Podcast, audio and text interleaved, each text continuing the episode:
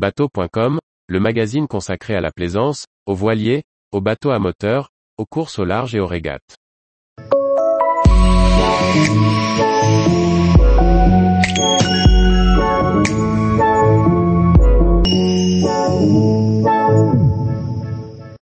Comment rafraîchir l'intérieur de son bateau et effacer les traces du temps?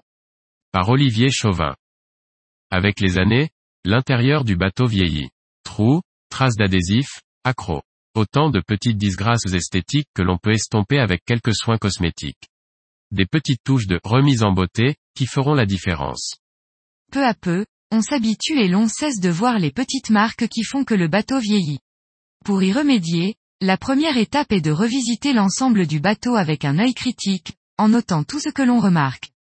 Tout ce qui est moche, cassé, abîmé, ou simplement daté.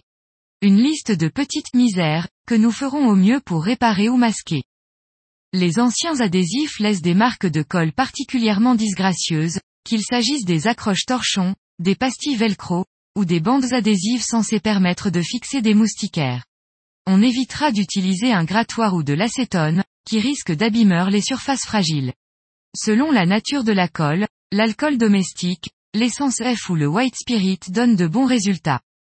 La dépose d'anciens équipements laisse des emplacements décolorés sur le bois. Ils sont dus à la photosynthèse, action de la lumière qui fonce les parties exposées. Inutile de chercher à décaper, à poncer ou à teinter pour rattraper ces différences de teinte. Ce serait énormément de travail pour un résultat aléatoire. On peut laisser la lumière atténuer naturellement ces marques, ou les masquer par un nouvel équipement. Pour masquer les trous, le mieux est de les recouvrir.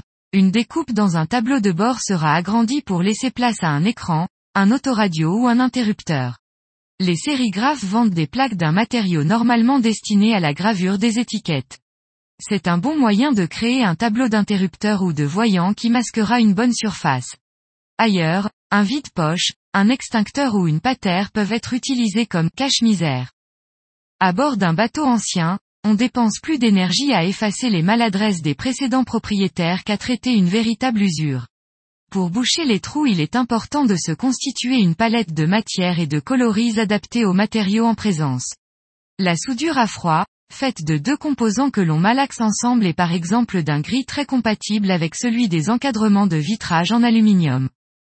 Les nuances de bois sont infinies et on ne peut pas se fier à la seule indication de l'essence sur un tube de pâte à bois pour choisir la teinte voulue. Chêne, acajou, hêtre. Prenez aussi un tube de blanc qui vous permettra de faire votre propre mélange. Faites aussi un test pour voir comment évolue la teinte après séchage. Le produit ne présentant pas de danger particulier, on peut l'appliquer du bout du doigt. Les trous de vis dans le polyester se traitent au gel coat paraffiné. On commence par nettoyer l'ouverture à l'aide d'une petite fraise, ce qui a le double effet d'éliminer les petits éclats et d'offrir une belle surface d'accroche. On applique le gel coat en prenant soin de laisser une légère surépaisseur pour compenser le retrait du séchage. Une pellicule de scotch transparent posée dessus offre de bien lisser tout en isolant le produit de l'air. Si la pâte à bois s'affleure d'une simple, virgule, du doigt, il n'en va pas de même des autres matériaux.